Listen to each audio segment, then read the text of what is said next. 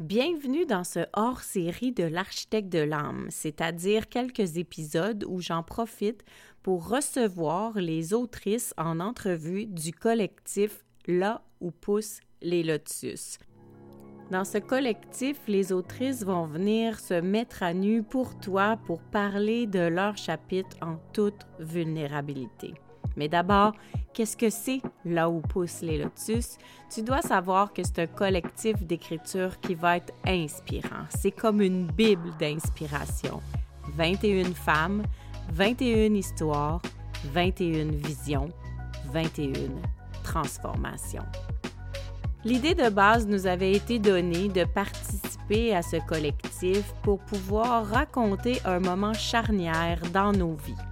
On devait parler de nous en peu de mots, 5000 mots, pour raconter un moment où on a eu des prises de conscience importantes et où notre vie s'est transformée. On appelle ça en anglais le moment game changer. Au départ, tous des inconnus, nous sommes devenus des rencontres d'âmes. Nous avons laissé la vie nous connecter ensemble pour développer de belles amitiés, pour développer une grande complicité et pour apprendre à se raconter. Bien sûr, je ferai partie du collectif des autrices, mais j'avais envie de faire un hors-série pour te les présenter chacune leur tour, leur donner chacun leur petit moment pour que tu puisses les découvrir et voir si leurs histoires piquent ta curiosité pour te procurer le collectif. Inspirée et inspirante, ces femmes de cœur te partagent et te dévoilent avec vulnérabilité et tout leur amour un bout de leur chemin vers la liberté et la paix intérieure. Laisse-toi transformer dans leurs univers riches en émotions et en expériences et viens découvrir tour à tour les autrices de là où poussent les lotus. À tout bientôt! Hello, hello tout le monde! Bienvenue dans ces épisodes spéciaux hors série où j'accueille les autrices de Là où poussent les lotus. Alors Là où poussent les lotus, c'est un collectif d'écriture dans lequel 21 femmes se rencontrent et viennent tranquillement te raconter un peu leur épisode charnière dans leur vie. Et aujourd'hui, on débute avec une femme chaleureuse qui va venir se partager, vous dévoiler un petit peu qu'est-ce que c'est que son chapitre à l'intérieur du collectif et aussi euh, qui elle est et qu'est-ce qui l'a amené à euh, réfléchir la façon dont elle allait nous raconter son récit. Alors, ça me fait plaisir euh, de te présenter aujourd'hui avec moi la première des autrices qui ose se mettre à nu dans les entrevues, Jennifer Bourassa. Bienvenue! Merci! Ça me fait plaisir de te recevoir euh, comme première autrice qui va venir nous parler euh, de, son récit, du collectif. Mais d'abord, j'ai envie de te poser une première question pour que les auditeurs te connaissent un petit peu plus. Qui es-tu et comment aurais-tu envie de te présenter à nous aujourd'hui? Euh, bon, ben, qui je suis? Je suis Jennifer. Je suis la maman de trois merveilleux petits, petits, ils sont rendus grands. Trois merveilleux enfants. On a toujours l'impression qu'ils restent petits, hein, mais il ne faut pas oublier qu'ils grandissent. Euh, je suis maintenant réviseur linguistique. Avant ça, j'ai enseigné le français langue seconde euh, et un peu langue maternelle aussi. J'ai enseigné majoritairement en Ontario, environ une quinzaine d'années.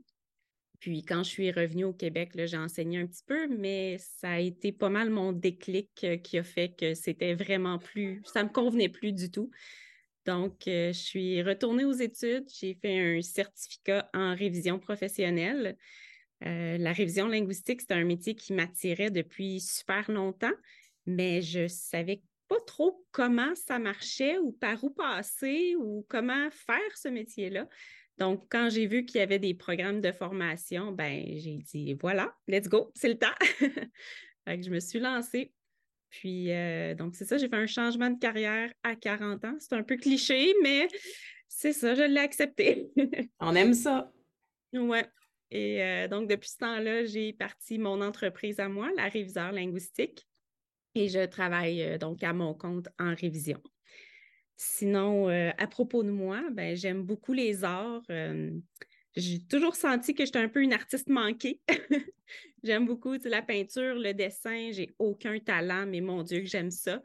Euh, j'aime la musique, j'aime aller voir des spectacles, des pièces de théâtre. Euh, j'aurais aimé être comédienne ou être chanteuse comme rêve de petite fille, comme probablement beaucoup de monde, mais euh, qu'est-ce que ça n'a pas été dans ce domaine-là. Est-ce que avant d'être réviseur, tu t'étais considéré comme auteur? Est-ce que tu avais une expérience d'écriture? J'ai toujours aimé écrire. D'ailleurs, quand j'étais plus jeune, justement, je voulais être auteur. Euh, j'écrivais des histoires, des poèmes, je rêvais d'écrire des paroles de chansons. Mais il est arrivé un, événement ou certains événements dans ma vie qui ont fait que j'ai un peu laissé tomber euh, tous les rêves et toutes les belles idées. donc, jusqu'à récemment, non, j'avais pas l'impression que je me dirigeais dans cette voie-là. c'est toujours quelque chose qui m'attirait, mais je ne pensais pas que j'avais la capacité de le faire. Hmm. Donc, quand Nathalie a lancé son appel de collectif, j'ai fait, ben, sais-tu quoi? Je pense que c'est la porte d'entrée. Je pense que c'est le moment d'y aller. Surtout que chacune, on écrit un chapitre. C'est pas comme si on écrivait un livre au complet. Donc, je trouvais que c'était la porte d'entrée parfaite pour réaliser ce rêve-là que j'avais depuis longtemps. Hmm. Et comment euh, ça t'est monté l'idée de quoi parler? Parce qu'on le sait, hein, les humains, on, en vit bien plus qu'un moment euh, qui est game changer dans notre vie. On a plusieurs hauts, plusieurs bas. Alors, comment tu as fait ta réflexion pour choisir, toi, l'événement avec lequel tu avais envie de composer ton chapitre? Ben, la réflexion n'a pas été si difficile que ça euh, parce que j'ai eu quand même une période plutôt sombre euh, où est-ce que justement je sentais que plus rien fonctionnait, que j'étais toute seule, je me sentais pas bien. Euh, j'avais oublié ce que j'aimais, ce que je voulais faire, ce qui me rendait heureuse. Donc, euh, la réflexion, c'est ça, était comme naturellement, voilà de quoi je vais parler. Et surtout, le, le comment j'ai réussi à me sortir de ça, tu sais, où j'en suis rendue aujourd'hui.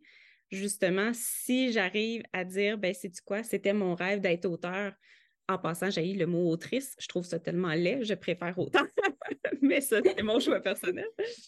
Euh, mais c'est ça. Donc, de faire aujourd'hui, je suis capable de dire j'ai un rêve et je fonce. Je vais mettre les choses en place pour y aller, pour le réaliser.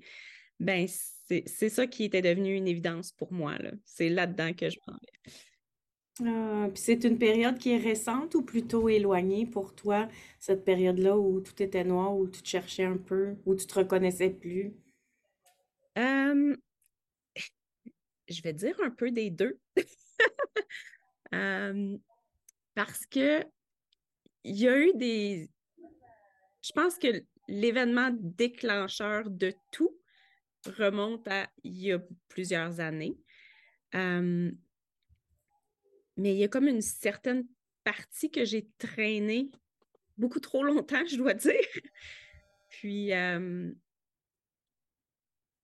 c'est quand même récent que je me suis donné le droit de me choisir, de me mettre en priorité pour un peu réapprendre à me connaître, à m'aimer, puis à aimer la vie, à hmm. aller justement vers mes rêves, à créer la vie que je voulais, la vie qui me ressemble finalement. J'aime ça ce que tu dis parce que c'est comme tu, expliques que c'est long se perdre, hein, c'est un lent processus, mais du moment où on a le goût de se retrouver, c'est l'espace d'une décision. Peu importe le temps que ça prend après, ce moment-là est tellement important, c'est tellement court comme choix mais ça reste qu'il y a un moment qui s'indique dans le calendrier qui est quand même assez euh, précis. Comment tu as trouvé ça, te replonger là-dedans quand tu écrivais ton récit? Oh mon Dieu, euh, c'était pas toujours beau. Euh, il y a beaucoup de choses qui faisaient encore mal.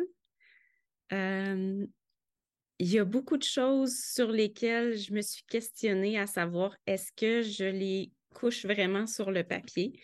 Est-ce que je suis prête à vivre avec tout ce qui va sortir de là? Ou est-ce qu'il y a des parties que je veux garder pour moi? Euh, donc, il y avait des journées où je me dis, OK, là, ça va super bien, je vais me mettre à écrire, tout va bien aller. Puis soudainement, comme blocage, trop d'émotions, trop de, de jugement personnel, de hmm. peur du jugement des autres. Euh, c'est quand même gros de penser justement que ça va être imprimé, ça va être distribué. euh, puis, comme c'est un collectif, euh, j'imagine que les premières copies qu'on va vendre, ça va être à des gens qu'on connaît. Donc, je, me questionnais souvent, est-ce que je suis prête à ce que les gens qui me connaissent lisent ma version de l'histoire? Parce que c'est sûr qu'il reste que c'est ma version de mon histoire à moi. les gens autour de moi ont peut-être pas vécu les choses de la même façon. Ben, en fait, ont sûrement pas vécu les choses de la même façon. Euh, donc, c'est ça, le processus d'écriture a été parfois lourd, parfois ça a fait remonter beaucoup d'émotions, puis surtout beaucoup de, questionnements. Puis comment tu trouves ça avec le recul de connecter à cette vulnérabilité-là que ça doit demander pour un auteur de se livrer sur papier? Ben maintenant que le plus gros du travail est fait, ça fait du bien. Hmm. Euh, ce que je cherchais en l'écrivant, justement, c'était vraiment de me libérer, de, de, mieux comprendre aussi, de me pardonner certaines parties de mon histoire, euh, d'être capable de passer par-dessus, de continuer à avancer. Puis, je dirais que j'ai pas mal atteint ces objectifs-là. Oui. Il y a certaines choses avec lesquelles j'ai encore un peu de difficulté, mais tu sais, je sens que tout ce travail-là a été bénéfique, puis euh, que ça peut juste mieux aller maintenant. J'aime beaucoup quand tu dis j'ai pris le temps de déposer ma version de mon histoire parce que c'est vrai, hein, quand il arrive quelque chose en plein milieu d'un coin de rue, puis il y a quatre personnes sur les quatre coins de rue, ils l'ont vu de quatre angles mm-hmm. différents, donc ça pourrait faire des histoires différentes. Comment tu te sens maintenant avec ta version de l'histoire versus comment les autres peuvent l'avoir perçue? Ben, c'est sûr qu'il y a une partie de moi qui a peur que ça blesse des gens dans mon entourage parce que c'est pas dans ma nature de blesser des gens, j'aime pas blesser les gens. donc, c'est sûr qu'il y a cette petite crainte-là qui reste, mais en même temps, je le dis clairement que c'est ma version. Puis, rendu là, je peux pas contrôler la perception des gens. je, vais vivre avec, tout simplement. Puis, c'est leur choix d'accepter ma version ou pas. mais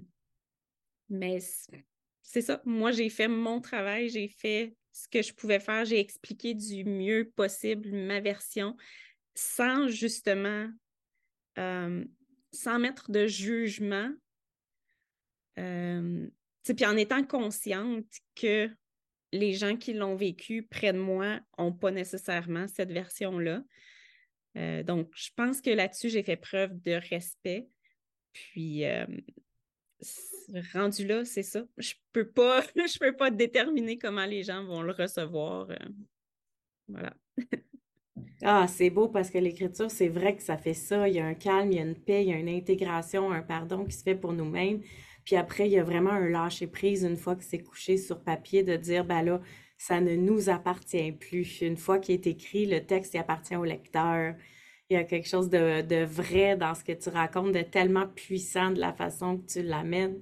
Fait que ça t'a apporté quelque chose à toi, ça t'a laissé des, des grands cadeaux, mais quel cadeau t'aimerais que ton texte laisse au lecteur? Quel grand message tu voudrais que ton récit raconte? Ben, mon but, c'est un peu de donner de l'espoir aux gens. dans ce que j'ai vécu, moi, je me suis souvent sentie seule, euh, isolée, euh, remplie d'incompréhension. puis, ce que je souhaite, dans le fond, c'est que s'il y a des gens dans la même situation, dans une situation semblable, c'est qu'ils puissent justement s'identifier un peu à ça, puis qu'ils puissent, premièrement, savoir qu'ils ne sont pas tout seuls, puis deuxièmement, qu'ils peut-être qu'ils voient ça comme un, un message ou un signal de d'aller chercher de l'aide à quelque part. Euh, ça peut être sous toutes sortes de formes. Ce n'est pas nécessairement de l'aide professionnelle, ça peut être juste de parler à un ami, ça peut être euh, de, faire des lectures, de faire quelque chose qui nous fait du bien, juste de ne pas garder ça en dedans, de ne pas rester pris avec ces sentiments-là. Euh, donc, c'est ça. on a tous des moments de notre histoire euh, qui sont pas super, qui nous font pas sentir bien, mais je pense que cette écriture-là m'a fait réaliser surtout, c'est ça, que l'important, c'est de ne pas rester pris tout seul avec ça, mais de s'ouvrir puis d'aller chercher l'aide qu'on a besoin. Et aujourd'hui, ça, ça t'amène sur quel chemin d'avoir libéré tout ça du passé, de le revisiter, de te pardonner, de te rechoisir à nouveau? Ça t'ouvre quoi comme porte? Ben justement, c'est beaucoup de libération, une meilleure compréhension qui m'amène à me redécouvrir moi, à redécouvrir ce que j'aime, mes talents, puis de me faire plus confiance, de m'accorder le temps que j'ai besoin, de vivre au rythme que j'ai besoin, euh, de voir comme mon espace par rapport à l'espace des autres, que on n'est pas nécessairement sur le même rythme ou on n'a pas nécessairement les mêmes besoins ou même la même façon de combler nos besoins. Tout simplement d'accepter ça. C'est que je suis moi et il n'y a personne d'autre que moi qui peut être moi. Eh, tellement. Il n'y a personne d'autre que moi qui peut être moi. Ça, il faut écrire ça en caractère gras. ouais, ouais. Ça aussi, c'est une phrase que je trouve qui fait tellement cliché qu'on entend un petit peu partout, mais c'est juste vrai. Hmm. En plus, toi, tu nous fais un beau cadeau dans cette aventure-là. Je trouve ça le fun, puis j'aimerais ça qu'on prenne le temps d'en discuter un petit peu. C'est que tu t'es proposé comme réviseur pour nos textes, pour un tiers finalement des autrices. Comment tu vis ça, être réviseur linguistique pour des textes euh, comme ça de, de tes consoeurs, de tes collègues? C'est fantastique. Écoute, je me sens tellement privilégiée d'avoir jusqu'à maintenant lu sept textes des auteurs du collectif, de les avoir accompagnés à travers euh, leur processus d'écriture, donc aller reformuler certaines choses, euh, voir des passages qui sont peut-être pas assez détaillés, qui, gagneraient à avoir un peu plus d'émotion. Euh, les sept textes que j'ai lus jusqu'à maintenant sont tous différents, puis en même temps, ils se ressemblent tous à quelque part parce que il y a tellement une force, un courage qui se dégage de ces textes-là, puis surtout une belle authenticité de chaque auteur. Euh, c'est incroyable. Chaque texte que je lisais, je me sentais vraiment chanceuse, vraiment privilégiée de pouvoir le lire, premièrement, surtout avant tout le monde. Euh, oui d'avoir cette fenêtre ouverte-là sur le cœur des auteurs, euh, mon Dieu, c'était génial. Puis euh, là, ce, processus-là avec mes sept auteurs est presque terminé.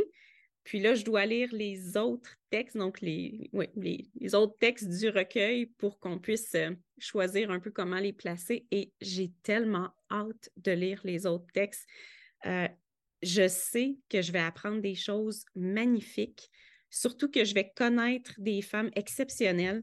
C'est incroyable ce que chacune a vécu. à chaque fois, je suis comme non, mais comment elle a fait pour passer à travers ça? c'est vraiment, c'est fantastique. Écoute, j'en perds les mots, là. mais, c'est ça, j'ai tout préparé, mes copies, là.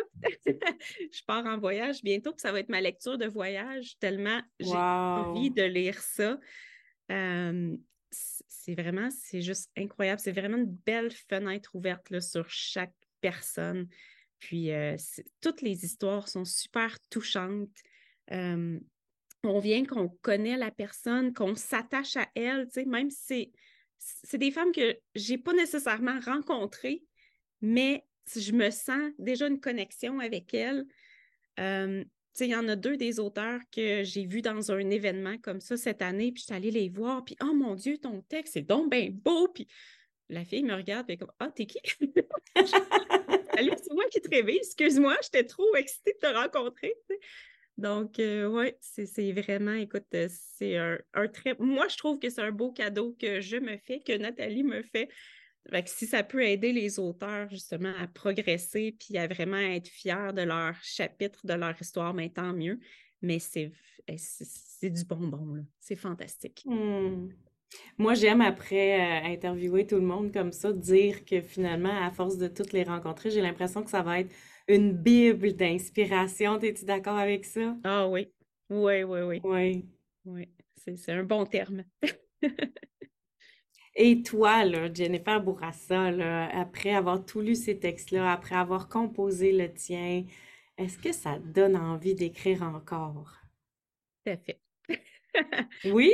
Ah oui, oui. Euh, le fait d'avoir écrit mon chapitre, c'est juste un petit chapitre dans le fond.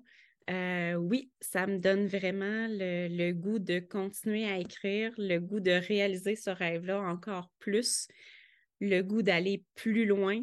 Euh, j'ai déjà eu une idée d'histoire, de, livres, de séries de livres même que je me dis, OK, je pourrais peut-être commencer. non, non, 2024, on commence. Là. ouais! On va te relire, on va te revoir. C'est ton bel fun. Absolument. Je suis vraiment, vraiment excitée, moi aussi, de découvrir tous les textes. Je te trouve vraiment chanceuse de faire ce travail-là. Mais aussi, je trouve ça le fun parce que vous êtes trois à réviser, puis je trouve que votre travail est vraiment important de prendre le temps de nous faire sortir encore plus loin dans nos émotions, dans nos textes. Je pense que vous l'avez fait entre vous aussi pour vous entraider. Euh, je trouve ça magnifique. Puis je pense vraiment que c'est enrichissant à tous les points, euh, autant pour le lecteur que pour ceux qui auront participé à écrire.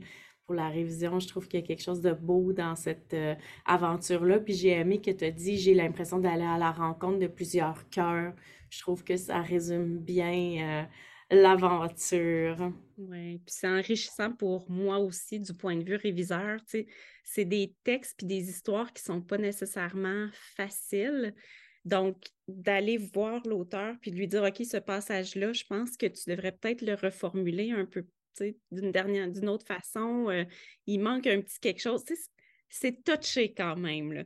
Fait de, vraiment d'avoir la douceur, la délicatesse. Des fois, j'écrivais un commentaire, puis je me disais, «Hum, j'espère qu'elle va pas mal l'interpréter, Mais euh, c'est de, créer ce lien-là de confiance avec l'auteur, puis de garder cette disponibilité-là. Euh, les femmes avec qui j'ai travaillé sont fantastiques. Là. Puis je pense pas qu'il y en a une qui a mal pris mes commentaires. les retours que j'ai eus, en tout cas, étaient toutes très contentes. Mais c'est ça, c'est que c'est spécial aussi à ce niveau-là parce que, c'est comme c'est des histoires vécues, c'est touchant, c'est inspirant, mais il y a des bouts qui font mal. Puis, tu sais, toutes les autrices le disaient à chaque fois qu'elles écrivaient, donc elles se replongeaient dans les émotions il y en a des fois qui me disent OK, là, ce soir, j'arrête parce que je suis plus capable, ça fait trop mal. Puis c'est correct, là, je comprends très bien. tu sais, va vivre ce que tu as puis c'est juste normal. fait que c'est ça, ce petit côté-là de, de, faire attention aussi, d'être là pour les accompagner, les épauler, les soutenir aussi là-dedans, puis les motiver à continuer aussi. C'est vraiment enrichissant du point de vue professionnel. Puis je pense que justement, ça vient apporter comme un petit peu des nouvelles compétences. Là, euh, c'est spécial. C'est, ouais. le récit de vie, hein, c'est pas quelque chose qui est euh, qu'on est habitué. Toi, est-ce que tu en faisais beaucoup de la correction linguistique de récits de vie? Euh, non, pas tant, pas à ce niveau-là, en tout cas. Euh, j'ai révisé des, livres de développement personnel un peu plus, euh, des communications d'entreprise aussi beaucoup, refait des textes de site web, mais là, on n'est pas dans le domaine personnel. mais vraiment, là, qui va puiser à l'intérieur à ce niveau-là, c'était ma première expérience, puis j'espère que ce sera pas la dernière. Oh! Qu'est-ce qu'on te souhaite pour la suite au niveau de, ton récit, de ton ouverture, à mettre de la lumière sur qui tu es pour oser prendre ta place, oser être qui tu es, puis oser te découvrir encore plus chaque jour? Qu'est-ce qu'on pourrait te souhaiter pour continuer ton parcours? Euh, mon Dieu, c'est une excellente question. ben écoute, j'ai découvert que les outils sont pas mal tous en moi, euh, hmm. que je dois simplement les utiliser me donner le temps de les utiliser. Donc, la solution, c'est ça, vient pas mal de moi.